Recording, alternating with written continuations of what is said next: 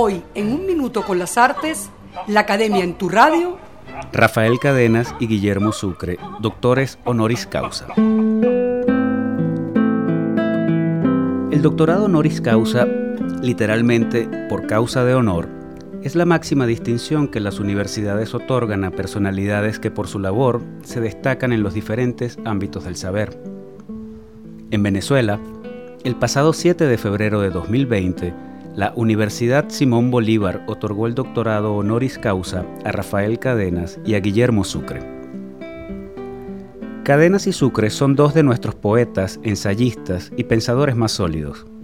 Sus obras son referencia fundamental de la sólida tradición poética venezolana y sus reflexiones sobre la realidad, el lenguaje y el mundo actual constituyen un faro iluminador para generaciones enteras. En su discurso de agradecimiento por la merecidísima distinción, Rafael Cadenas evocó su juventud. Cuando estudiábamos en la Universidad Central de Venezuela, los dirigentes de la primera gran huelga universitaria contra la dictadura militar de Marcos Pérez Jiménez nos asignaron la riesgosa faena de tomar, con 11 estudiantes más, su sede que estaba en el centro de la ciudad donde se encuentran las academias. Pudimos hacerlo pero la policía rompió con un hacha la puerta que habíamos cerrado, nos detuvo y nos trasladó a El Obispo, cárcel de presos comunes, donde pasamos varios días. Después nos pasaron a la cárcel modelo y al cabo de unos meses fuimos enviados al exilio.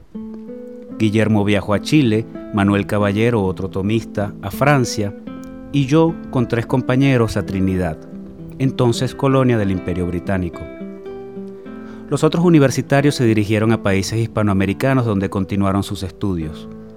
En 1956, el régimen decretó una amnistía para más de 100 exilados, entre los cuales estaba yo. Así pude regresar. Esto lo he contado porque ejemplifica bien cuán determinados estamos por la historia. Aunque nuestro hacer haya sido menudo, ¿cómo puede cambiar ella nuestra elección inicial, nuestra vía? Nuestro destino en suma.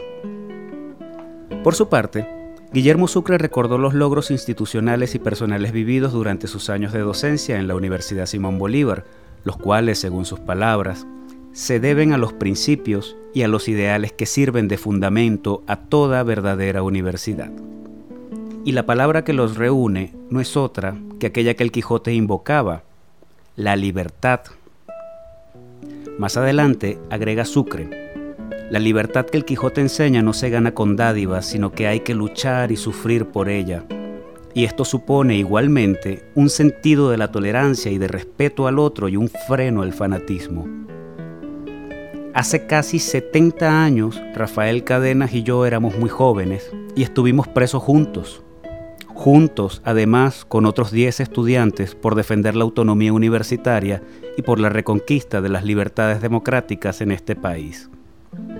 Hoy defendemos esa misma libertad, la libertad de cátedra, la libertad de palabra y esa autonomía que se expresa en el Quijote y en lo que Montaigne consideraba esencial en la educación.